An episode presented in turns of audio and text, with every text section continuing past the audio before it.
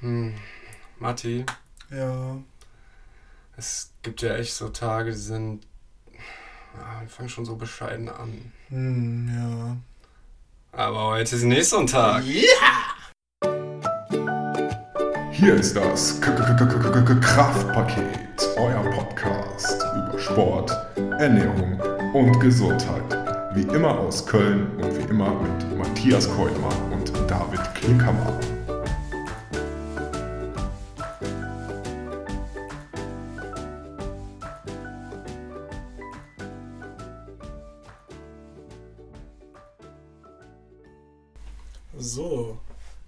Ist ziemlich genau ein Monat alt. Und heute sprechen wir über Davids Neujahrsvorsätze. Wieso nur über meine Neujahrsvorsätze? Hast du einfach keine Neujahrsvorsätze? Ehrlich gesagt nicht. Ja, ähm, also ich muss ganz ehrlich sagen, meinen Neujahrsvorsatz habe ich schon in die Tat umgesetzt.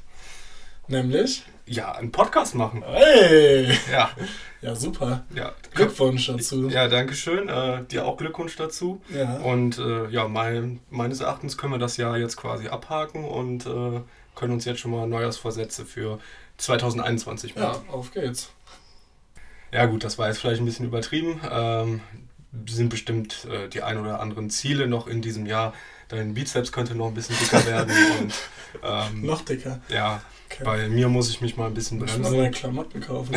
Ja, wahrscheinlich. Und vielleicht keine Schuhe, die du hässlich findest und dann direkt wieder wegschmeißt. ja. Ähm, aber nein, äh, um auf deine Frage zurückzukommen, äh, warum fragst du? Ja, also heute soll es ja so ein bisschen darum gehen, welche Vorsätze machen sich Leute, warum werden die, diese Vorsätze vielleicht nicht erreicht und wie kann man den Leuten irgendwas an die Hand geben, um diese Vorsätze vielleicht dann wirklich in die Tat umzusetzen, ähm, über Routinen oder ähnliche Sachen, die den Alltag positiv beeinflussen können. Das klingt auf jeden Fall super spannend und ähm, ich habe da auch noch so ein paar Daten mitgebracht. Und zwar, wie bewegt sich Deutschland und ähm, was sind so die Meidungsgründe, warum äh, treiben ähm, Leute keinen Sport, was sind die Ausreden in Gänsefüßchen gesetzt.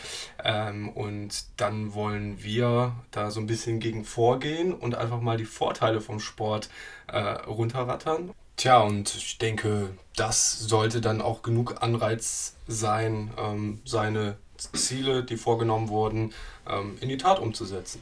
In jedem Fall. Jeder Vierte, laut einer Umfrage, hat sich Vorsätze gemacht fürs neue Jahr. Was denkst du, was, was ist Platz 1? Ja, also ich würde abnehmen sagen. Ja, geht so ungefähr in die Richtung. Also Platz 1, 50% mehr Sport treiben. Okay. Okay, ja. Platz 2, auch eigentlich gar nicht so verwunderlich, weniger Zeit in den sozialen Medien verbringen. Okay. Wäre das auch was für dich? Das, das, das wäre vermutlich auch etwas für mich. Also Da geht es, denke ich, auch so um den Zeitfaktor, ein bisschen weniger Zeit da zu verbringen. äh, gibt es, glaube ich, auch die eine oder andere App, die einfach mal die Zeit misst, wie man Genau, in genau. den sozialen Das ist Medien ganz interessant, da Ja. man dann doch geschockt, wenn man die Ja. Zahlen sieht. Oh Gott, ich würde es gar nicht wissen.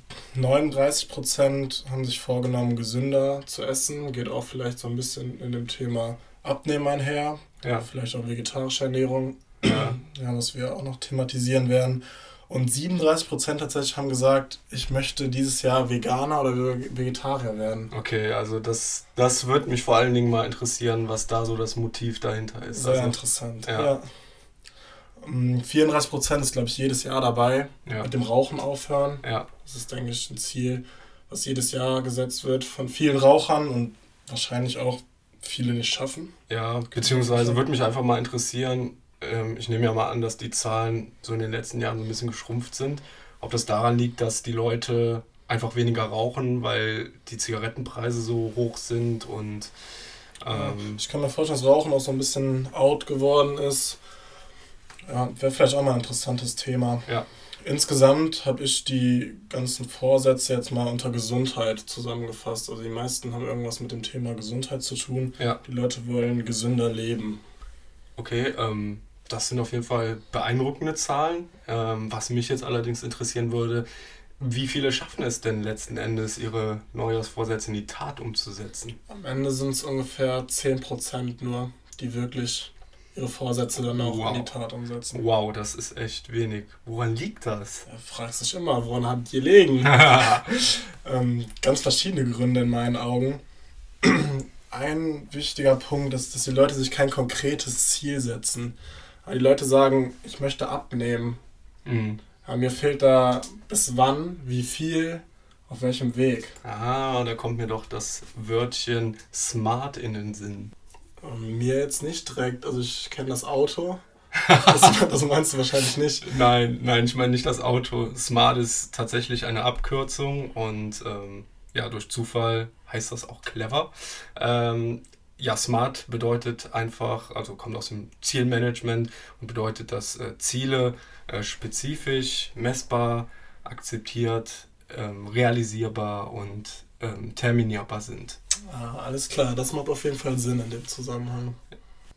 Dazu würde auch passen, dass die Leute häufig die Ziele negativ formulieren oder sogar unrealistisch.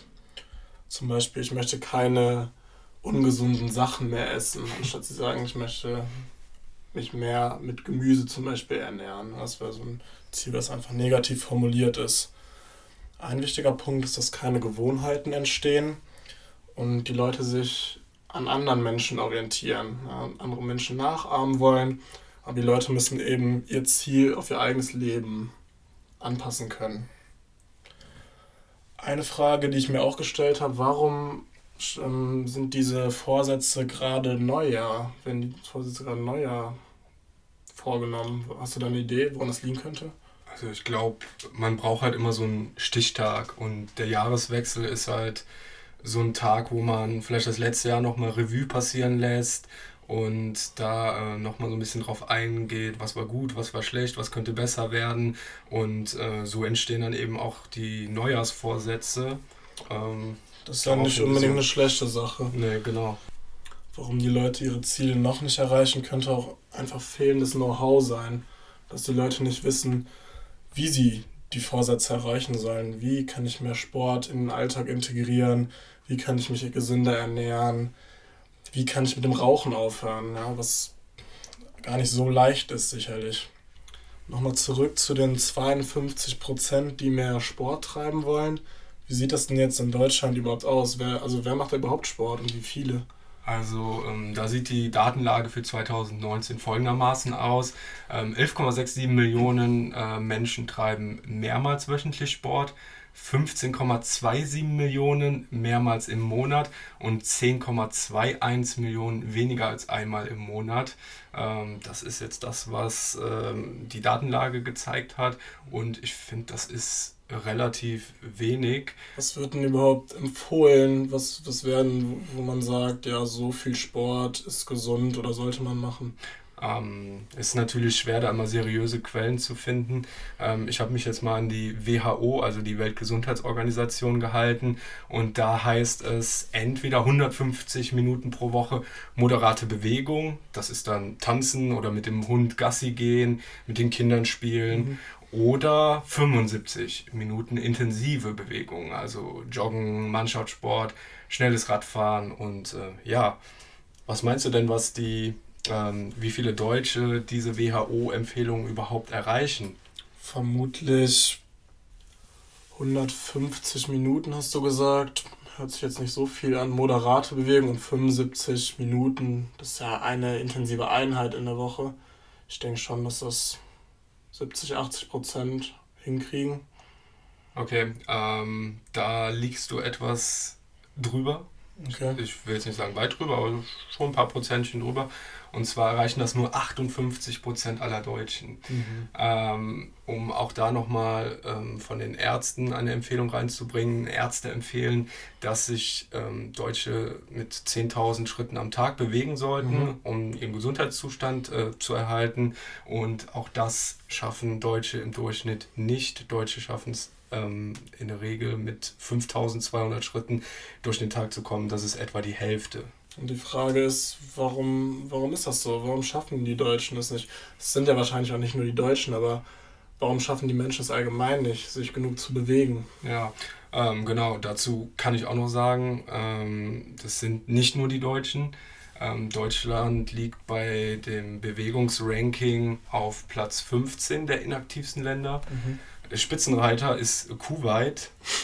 Denkt man vielleicht nicht, aber ist halt, ähm, ich glaube, ein Emirat, also ein relativ reiches Land, mhm. ähm, wo dann wahrscheinlich auch mit dem Lamborghini, äh, was weiß ich, die, die Post vom Briefkasten ja, da gibt es da keine wahrscheinlich. ja, wahrscheinlich. Und ähm, das aktivste Land, das ist jetzt nicht so die Überraschung, ist Uganda, also ein Entwicklungsland, wo mhm. dann auch mehrere Kilometer am Tag äh, zum Brunnen wow. beispielsweise zurückgelegt werden muss. Und ähm, ja, man sieht ähm, Industrieland und Bewegung ähm, hat schon so eine Ko Korrelation, also so einen Zusammenhang. Ähm, das heißt, je reicher das Land, desto weniger Bewegung und mhm ja, um auf deine Frage zurückzukommen, ähm, ja, warum meiden, warum meiden die äh, Deutschen den Sport? Ähm, was hast du denn beispielsweise daraus gefunden? Klassiker ist Zeit. Ich habe keine Zeit zum Sport zu gehen. Da habe ich mich natürlich gefragt, wir haben eben gesagt 75 Minuten in der Woche intensiver Sport. Die Woche hat 168 Stunden und davon dann einfach nicht mal anderthalb Stunden zu opfern, eine Stunde und eine Viertel zu opfern, ist anscheinend nicht möglich. Also Zeit ist wirklich so Grund Nummer eins, warum ja. die Leute sagen, nee, ich kann nicht zum Sport gehen. Ich habe mir auch noch mal Gedanken zu der Zeit gemacht und ähm, habe dann auch noch mal rausgefunden, äh, Stichpunkt Smartphone, was wir eben schon hatten, mhm. dass äh, am Tag 3,25 Stunden ähm, am Smartphone verbracht wird. Ist halt immer die Frage, wo man das Smartphone dann auspackt, aber ich glaube, in den 3,25 Stunden, äh, 3,25 Stunden ähm, ist auch irgendwo noch die Zeit, äh, vielleicht eine kleine sportliche Einheit mit reinzubringen. Definitiv. Ja, dazu kommt das mit der Arbeit. Mm, wir haben zum einen die Pendelstrecke, die man auch einfach mit dem Fahrrad absolvieren könnte, weil 8,7 bis 10,5 Kilometer ist die durchschnittliche Pendelstrecke und die könnte man auch gut mit dem Fahrrad ähm, absolvieren.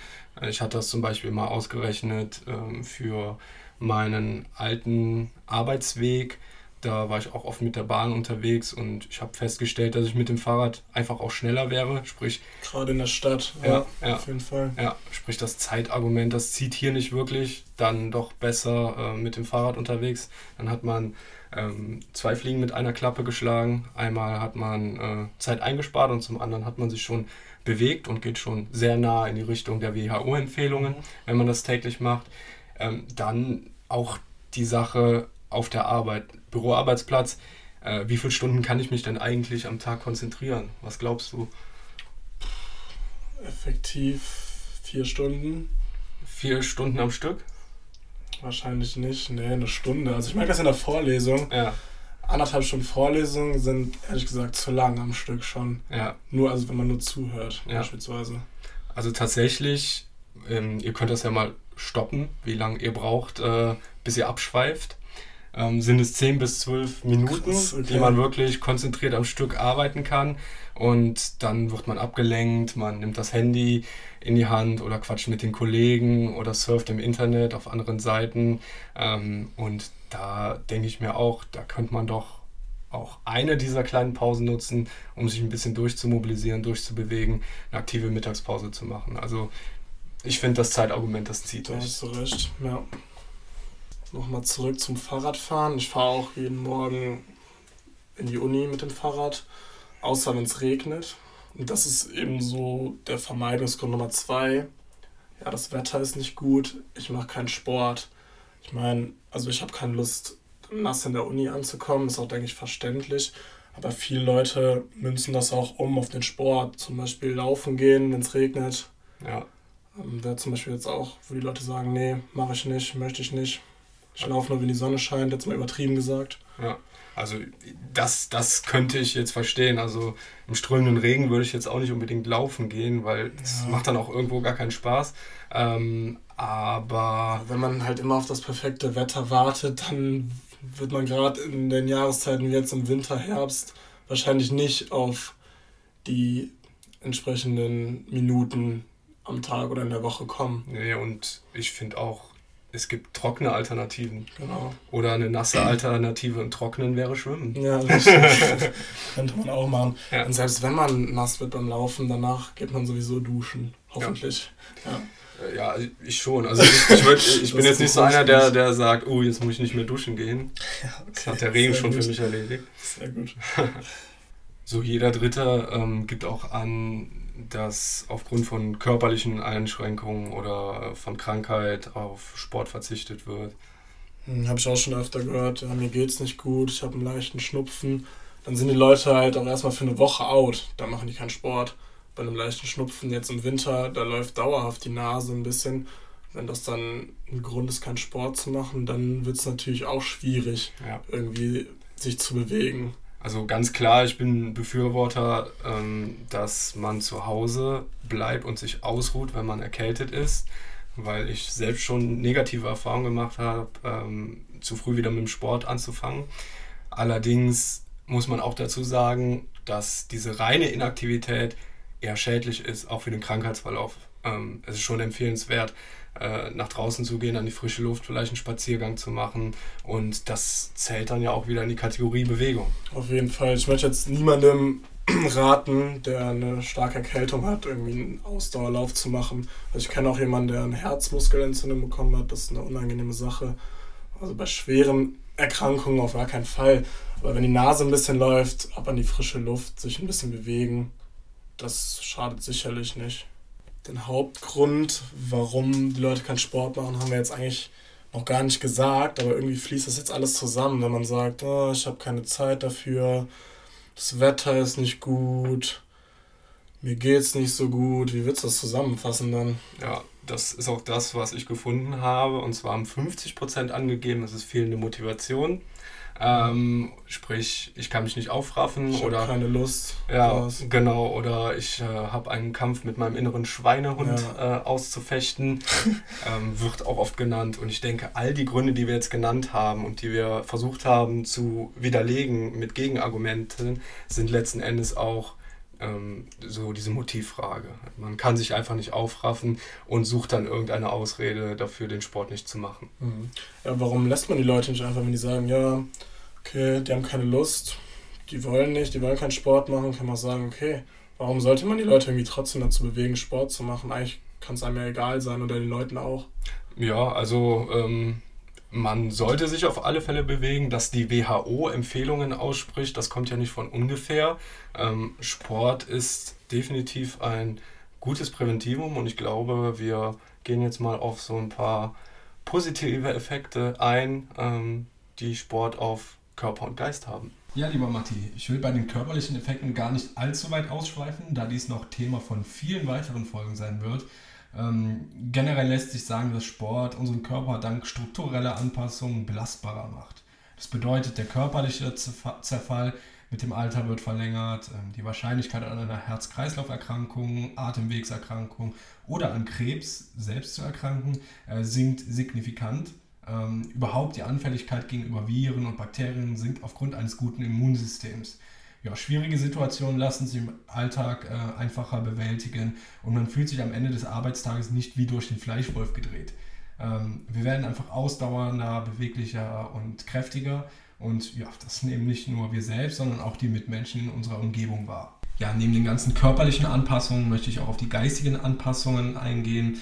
Ähm, ja, da möchte ich unbedingt das Flow-Erleben noch mit einbeziehen, sprich dieses, dieses Erlebnis, dass man Bäume ausreißen kann, dass man sich unbesiegbar ähm, fühlt. Das hat einfach mit dem Hormonhaushalt so ein bisschen zu tun, auch dass Endorphine ausgeschüttet werden, also dieses, dieses Glücks Glücksgefühl, das man hat, ohne irgendwelche Drogen genommen äh, zu haben. Mhm. Sprich, Sport ist dann da die Droge und ähm, ich denke, das hat auch jeder selbst schon erlebt, so nach dem Sport ähm, fühlt man sich einfach besser und äh, ja, auch was dann ähm, die Erholung angeht, ähm, beispielsweise Schlafen, ähm, ja. hast du, glaube ich, auch noch was zu?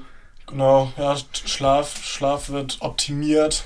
Positiver Einfluss auf den Schlaf, Sport. Ein Beispiel, die Tiefschlafphasen. Ja, die, äh, es gibt mehr Tiefschlafphasen, es ist bewiesen, dass Sportler mehr Tiefschlafphasen haben. Ich persönlich merke auch, wenn ich Sport gemacht habe, nach Hause ins Bett gehe, ich bin kaputt, ich kann super einschlafen. Also Ja. so geht's mir. Ja.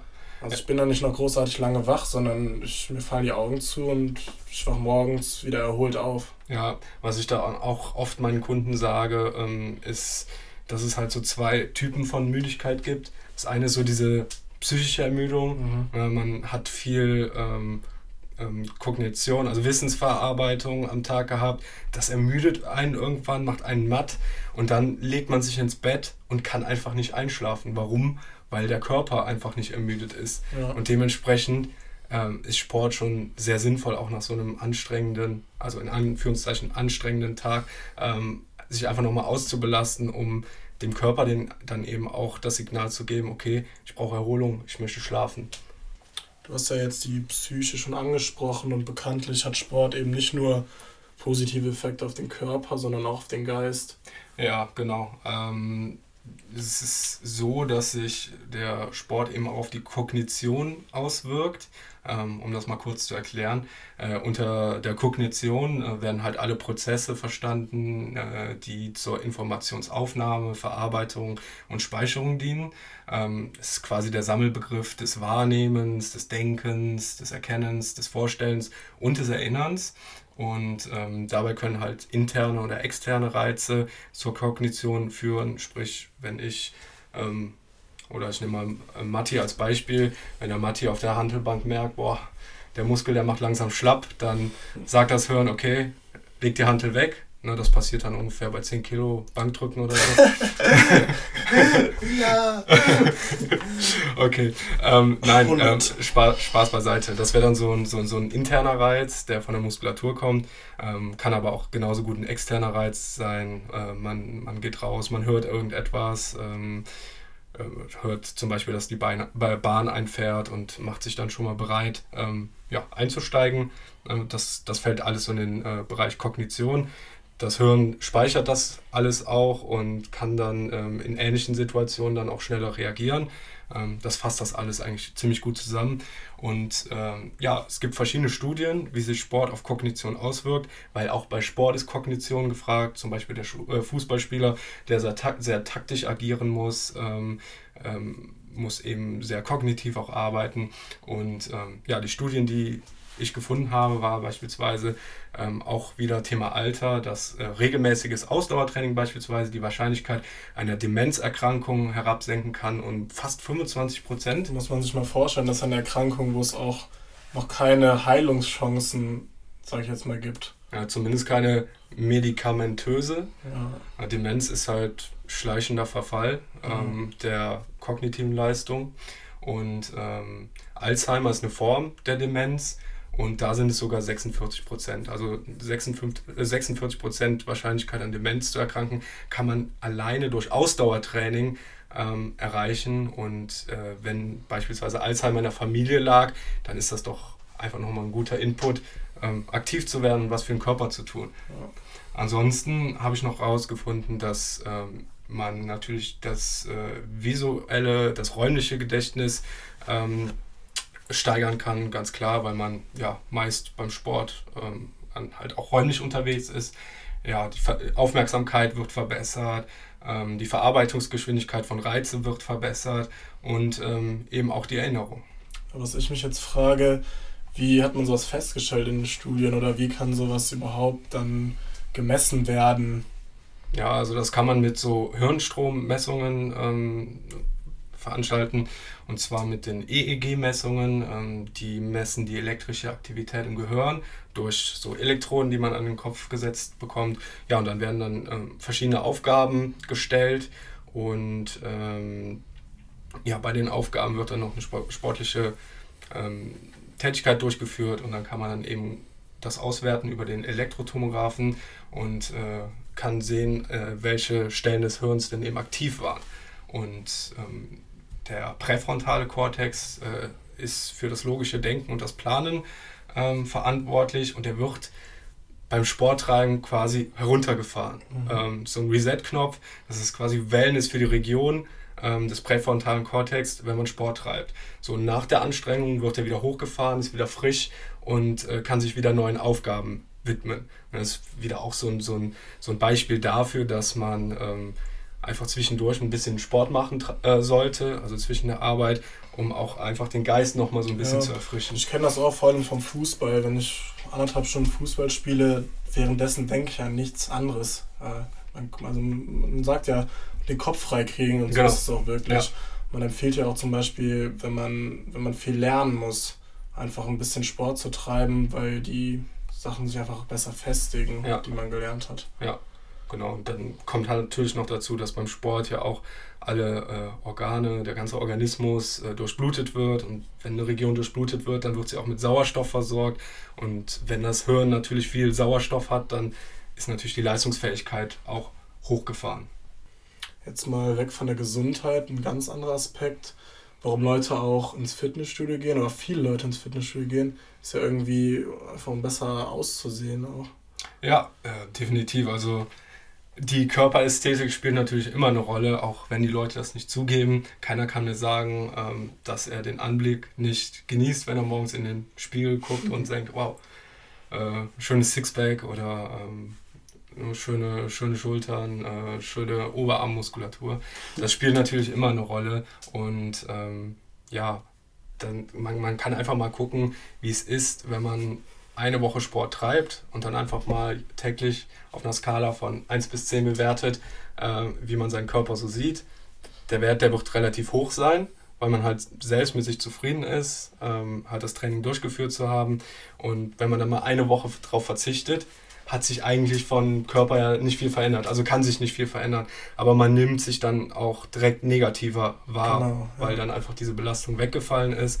Und ähm, dementsprechend auch wenn es noch keine klaren ähm, Anpassungsprozesse gegeben hat, nimmt man sich trotzdem positiver wahr, wenn man überhaupt schon Sport treibt. Und das wirkt sich natürlich auf jede Lebenslage aus. Ne? Wenn, man, wenn man sich selbst akzeptiert, so wie man ist, dann hat man natürlich auch das Selbstbewusstsein, hat Selbstwertgefühl und also die Selbstliebe und kann das dann eben auch äh, gut in den Alltag transferieren, also der Sport, der wirkt sich letzten Endes auch darauf aus, wie ich mich im Alltag verhalte, meinen Mitmenschen gegenüber. Ähm, apropos Alltag, was ähm, oder wie kann ich den Sport fest in meinen Alltag integrieren? Das ist natürlich nicht so leicht. Also ich denke, das ist der Grund, warum auch viele Leute es nicht schaffen, regelmäßig Sport zu treiben.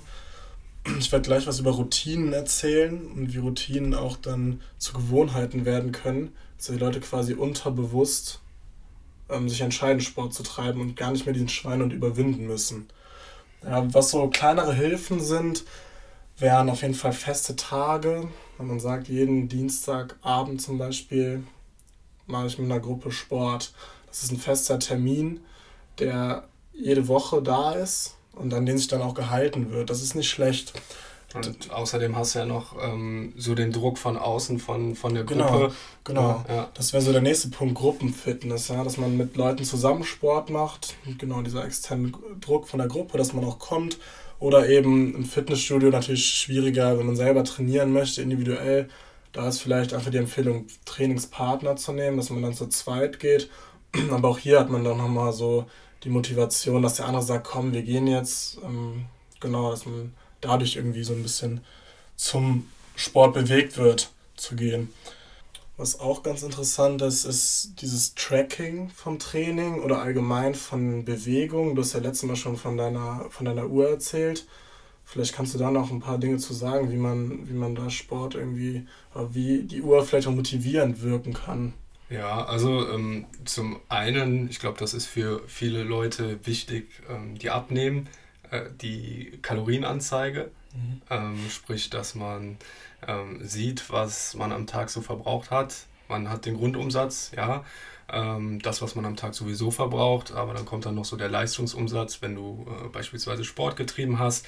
Und äh, ja, wenn meine Uhr mir dann zeigt, du hast äh, fast 4000 Kalorien am Tag verbraucht, dann ähm, darf es auch die ein oder andere Kartoffel mehr sein. Ja, so eine Motivation. Ja, da freut man sich, freut man sich dann schon am Tag. Ne? Ansonsten ähm, gibt es dann ja zu jeder Uhr eine App, ich habe dann von Garmin die Connect-App, da ähm, werden die Ergebnisse dann eben auch festgehalten, es werden Statistiken angefertigt, ähm, es werden Rekorde ähm, mhm. mit verankert, was unglaublich motiviert. Und man hat halt eine Community, mit der man sich messen kann. Ja. das Genau. ist schon sehr motivierend. Ja, und allein ähm, dieses Schritte zählen, das ist mittlerweile auf jedem, auf jedem Handy geht das. Vielleicht dann auch mal eine sinnvolle Sache, die das Handy mit sich bringt im Bezug auf Bewegung.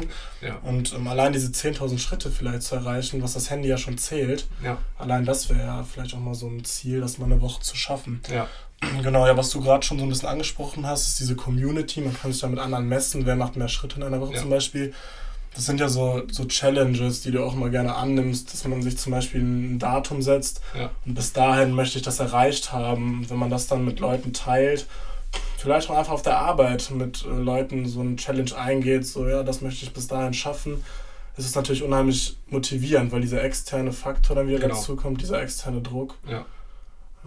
Genau. Ja, finde ich auch. Und ähm, welchen Tipp ich auch noch geben kann, ähm, wir hatten Social Media eben auch äh, ein bisschen negativ ausgelegt, äh, weil das halt ein zeitfressender Faktor ist.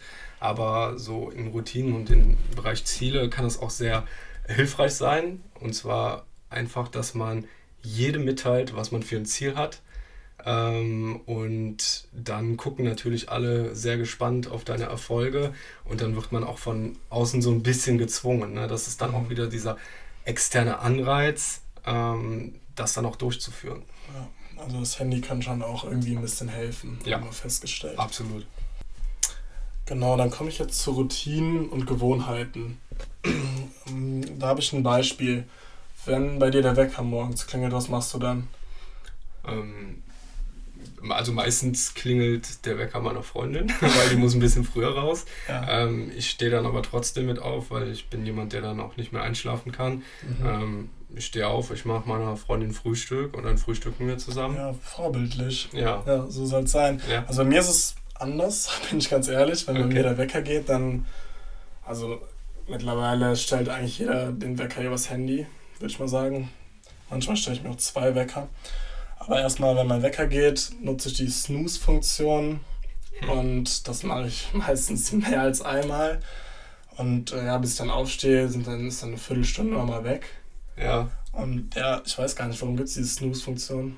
Das ist, glaube ich, die schlimmste Erfindung, die es gibt. Ich weiß, wofür ist das? Ich weiß es nicht. Also vielleicht ist es so, ähm, dass die Leute sich den Wecker ein bisschen früher stellen. Dann geht der Wecker und dann fällt man erstmal aus allen Wolken, oh nee, schon aufstehen und dann wird man daran erinnert, ja, eigentlich habe ich ja noch ein bisschen. Ja, Stelle ich die Snooze-Funktion ein und sicher, ja. Genau, ob das gut ist, da wollte ich auch gleich nochmal drauf eingehen. Ich treibe das jetzt nochmal ein bisschen auf die Spitze. Also, ist jetzt, zum Glück bin ich das jetzt nicht, wovon ich rede. Irgendwann steht man dann auf, nach dem dritten Mal snoosen. okay. Ja, man, wenn der Wecker das erste Mal klingelt oder das zweite Mal, denkt man sich, jo, Frühstück kann ich mir auf den Weg holen. Dann kann ich noch ein, zwei Mal, ein, zwei Minuten länger schlafen. Okay, machen wir. Wann holst du das Frühstück dann? Vielleicht an der Bahnhaltestelle, ein belegtes Brötchen, Ja. weiß ich nicht, einen Kaffee dazu. Ja, Ja, könnte ist passieren. natürlich äh, auch nicht das optimale Frühstück, würde ich jetzt mal behaupten. Ja, es ist vor allen Dingen äh, eher so hektisch, ne? Alles, alles nebenher machen, ne? Ja, richtig, richtig. Ja, aber warum passiert das? Es ist eben, bei mir ist es eine Gewohnheit, dass ich erstmal Snooze drücke. Also ich mache das immer. Das ist wirklich einfach eine Gewohnheit. Und es ist eine schlechte Gewohnheit, kann man auf jeden Fall so zusammenfassend sagen. Interessant ist jetzt, wie so Gewohnheiten oder Routinen entstehen.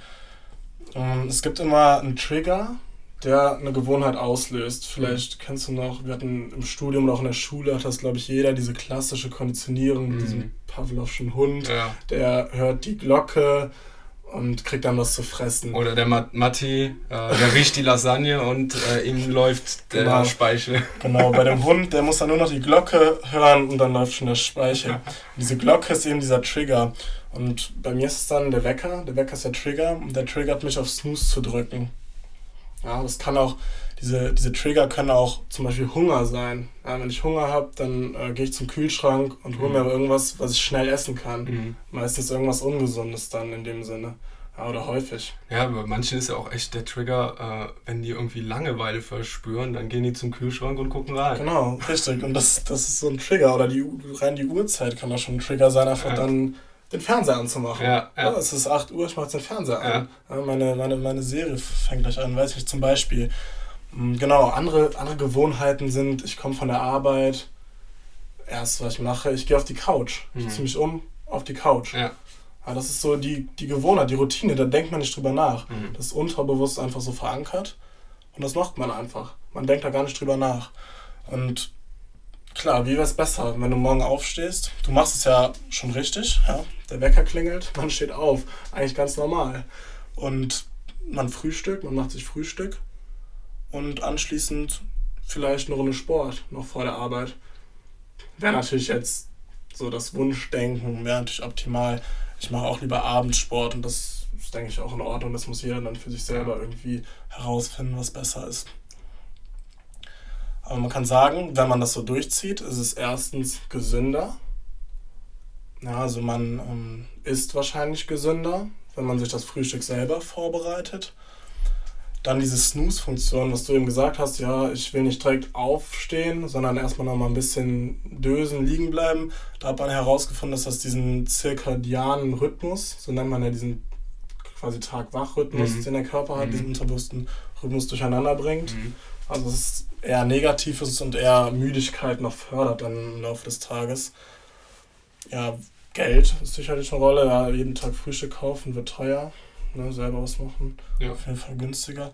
Und was ich auch merke, wenn ich bis zur letzten Minute im Bett liegen bleibe, ist einfach viel stressiger und kostet mich mehr Zeit. Okay, wie könnte ich denn, beziehungsweise du denn, äh, mit deiner Smooth-Funktion äh, eine positive Routine jetzt entwickeln? Ja, erstmal muss ich eine Motivation haben. Eine Motivation, warum möchte ich es überhaupt ändern? Ich habe ja eigentlich schon genug Gründe genannt jetzt, dass es einfach stressfreier zum Beispiel bei mir ist. Das mit dem, mit dem Frühstück, jeder, der mich kennt, weiß, dass ich beim Thema Essen relativ wenig Zufälle auf mich zukommen lasse. Also Essen schaffe ich immer noch vorzubereiten. Aber ich muss mich eben beeilen und bin schon morgens gestresst, gestresst bevor ich überhaupt ja, an der Arbeit angekommen bin oder an der Uni angekommen bin. Also die Motivation ist da eigentlich. Dann brauche ich diesen Trigger. Und der muss eben diese Routine auslösen. Und da muss ich mir eben dann ähm, vornehmen, beim Wecker aufzustehen. Das ist so die Überwindung. Ähm, genau, und wenn diese Routine, wenn ich das dann durchziehe, die wird dann zur Gewohnheit. Und das passiert dann ähm, unbewusst. Ja? Also eine Gewohnheit ist immer unbewusst. Eine Studie hat herausgefunden, wenn man zwei Monate lang eine Routine durchzieht, also jetzt zwei Monate immer mit dem Wecker direkt aufstehe, dann wird diese Routine zur Gewohnheit. Und das wäre eben so das Ziel. Bei manchen geht das auch schon schneller, bei manchen schon nach 18 Tagen sogar. Also es ist natürlich individuell unterschiedlich. Diese zwei Monate sind so ungefähr der Mittelwert dann. Ja, andersrum kann man natürlich auch dadurch schlechte Routinen brechen. Andere Beispiele wären zum Beispiel Rauchen. Ja. Ich gehe nicht mehr mit den Kollegen eine rauchen. Ja. Mache ich das mal, ja, ist natürlich jetzt die Frage, Rauchen ist wahrscheinlich noch schwieriger, weil da noch ein bisschen so die Abhängigkeit mit reinspielt. Da braucht man vielleicht ein bisschen länger als zwei Monate. Wir müssen auf alle Fälle eine Folge über Rauchen machen, Ja, weil ja, ich, ich, ich war damals auch Raucher und äh, Echt? Wusste ich gar nicht. ja, ich habe ich hab das auch äh, ganz speziell beendet und äh, das hat auch was mit Routinen zu tun, aber ich glaube, da machen wir auch nochmal eine Folge drüber. Ja, auf jeden Fall. Äh, Schlechte Gewohnheiten sind auch zum Beispiel Pünktlichkeit.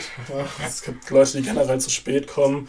Und das ist, das ist eine Gewohnheit. Die machen das wirklich auch unterbewusst schon, dass sie, die fahren, die denken nicht darüber nach, die fahren einfach Ja. später los. Die Boah, wissen, dass sie zu spät kommen. Das kann ich gar nicht. Ich, ich, ich schiebe dann immer so Szenarien, dass zwei oder drei Bahnen hintereinander Ja, ausfallen ja, und ich deswegen früher dort bin und dann gehe ich noch, wenn ich früher da bin, noch ein Käffchen trinken. Aber das hat halt dann einfach den Vorteil, dass ich äh, viel, ähm, ja, viel stressfreier dann auch Ja, äh, ankomme und ja. Ja, oder eine andere Sache bei einer Gewohnheit, wo ich mich auch schon mal erwische, wenn ich, ich nehme mein Handy aus der Tasche und gucke drauf, Ja.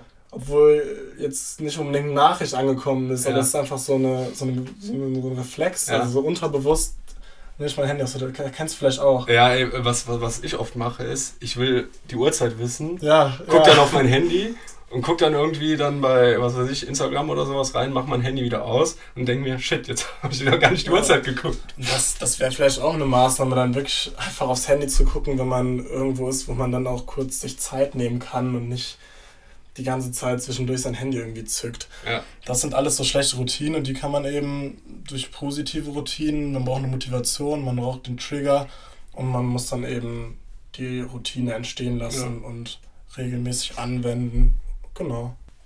Ich hatte eben das Beispiel genannt, man kommt von der Arbeit, geht auf die Couch und der Abend ist quasi gelaufen, beziehungsweise man verbringt den Abend auf der Couch, da wird sich nichts mehr dran ändern, wenn man einmal diese Entscheidung getroffen hat. Ja.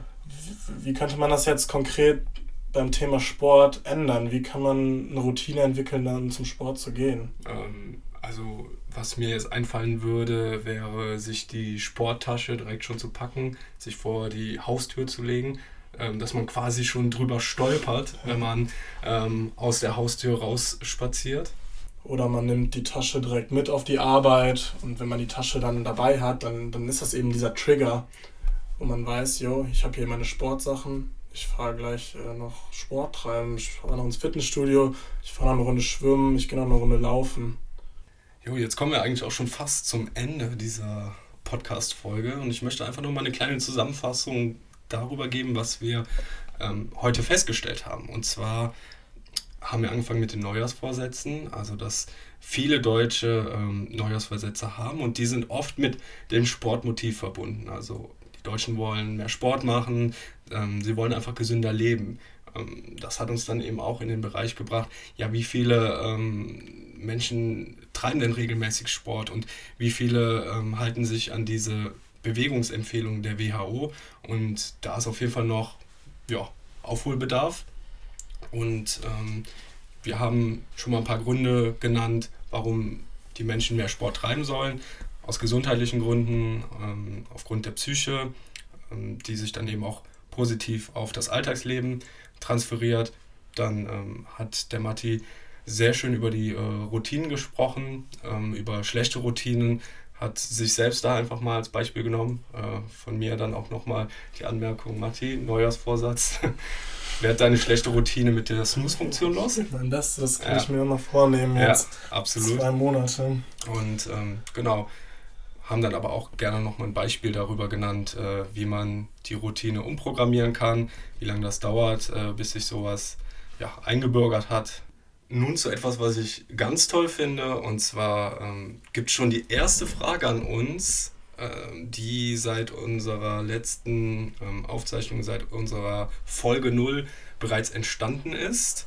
Und ja, wir wollen uns unseren Expertenstatus dort einfach mal annehmen. Und ja, Matti, stell doch mal die Frage vor, die an uns rangetragen wurde. Ja, das ist ein ganz anderes Thema.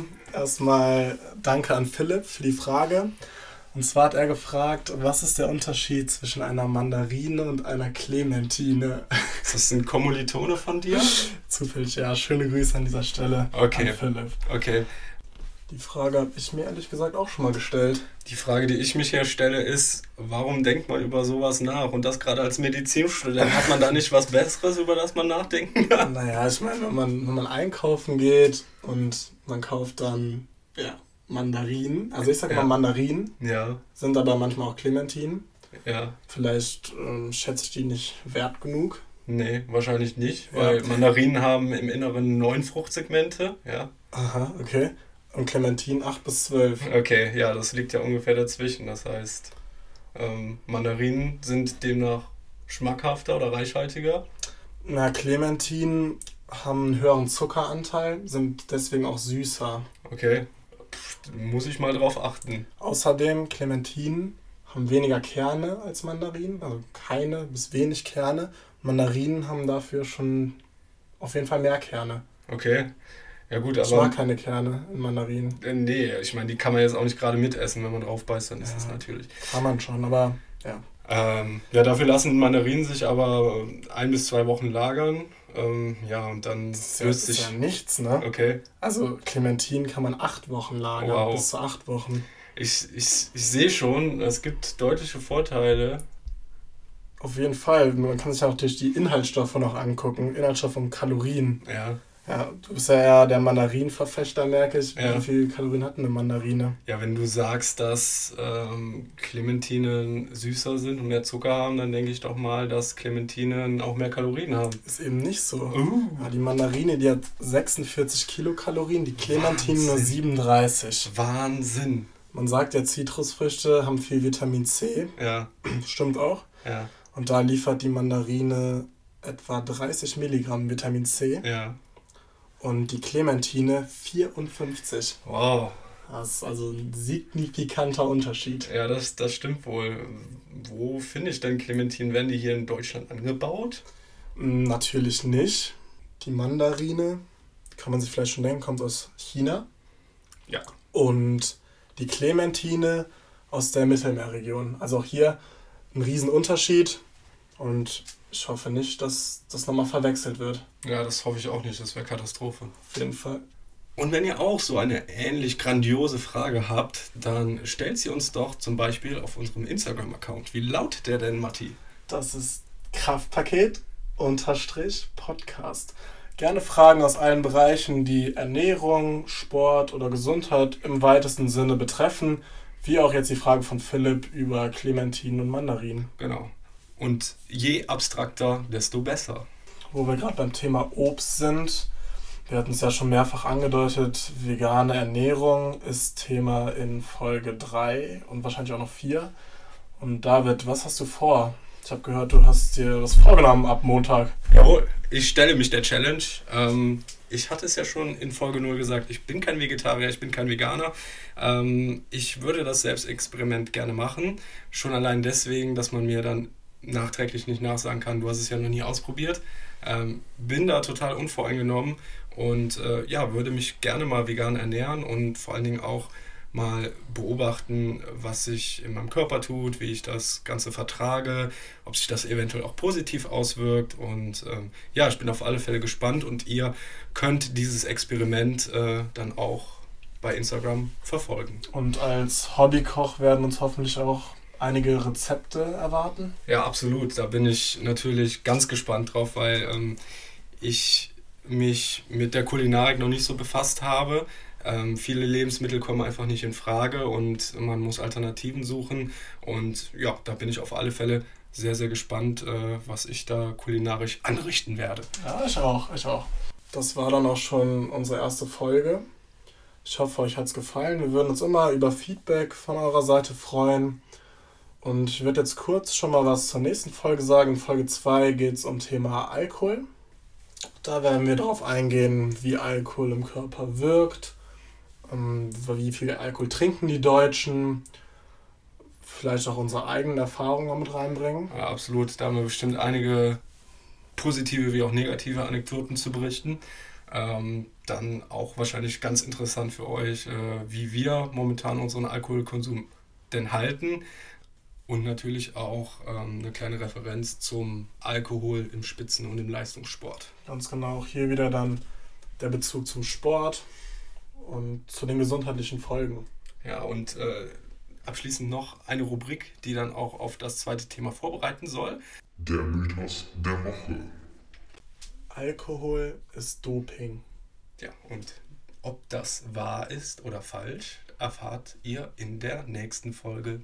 So, ihr Lieben, und wenn ihr noch auf der Suche seid nach einem coolen Fitness-Gadget, äh, welches ihr sehr gut im eigenen Home Gym oder draußen an der frischen Luft einsetzen könnt, dann habe ich die Firma Loopmax für euch. Loopmax ist ein Kölner Unternehmen, was auch in Köln produziert, was ich sehr, sehr sympathisch finde. Dabei handelt es sich um, ja, sagen wir, eine überdimensionale Gewichtsmanschette, erinnert auch so an eine Art Schal, die man sich um den ähm, Hals, um den Rumpf legen kann, um äh, Eigengewichtsübungen noch ein wenig zu erschweren. Ähm, es gibt die Loopmax in 2,5 Kilo, 5 Kilo und 7,5 Kilo. Und ähm, ja, auch verschiedene Farbmuster, sehr, sehr ähm, schön und macht auf alle Fälle was her. Ähm, ich kann es euch ans Herz legen. Mir macht das Training mit Loopmax unglaublich viel Spaß und ihr könnt sparen mit dem Produktcode Kraftpaket 15 auf eure Bestellung bei Loopmax. Also haltet euch ran und bessert euer Home Gym doch um dieses tolle Produkt noch ein wenig auf.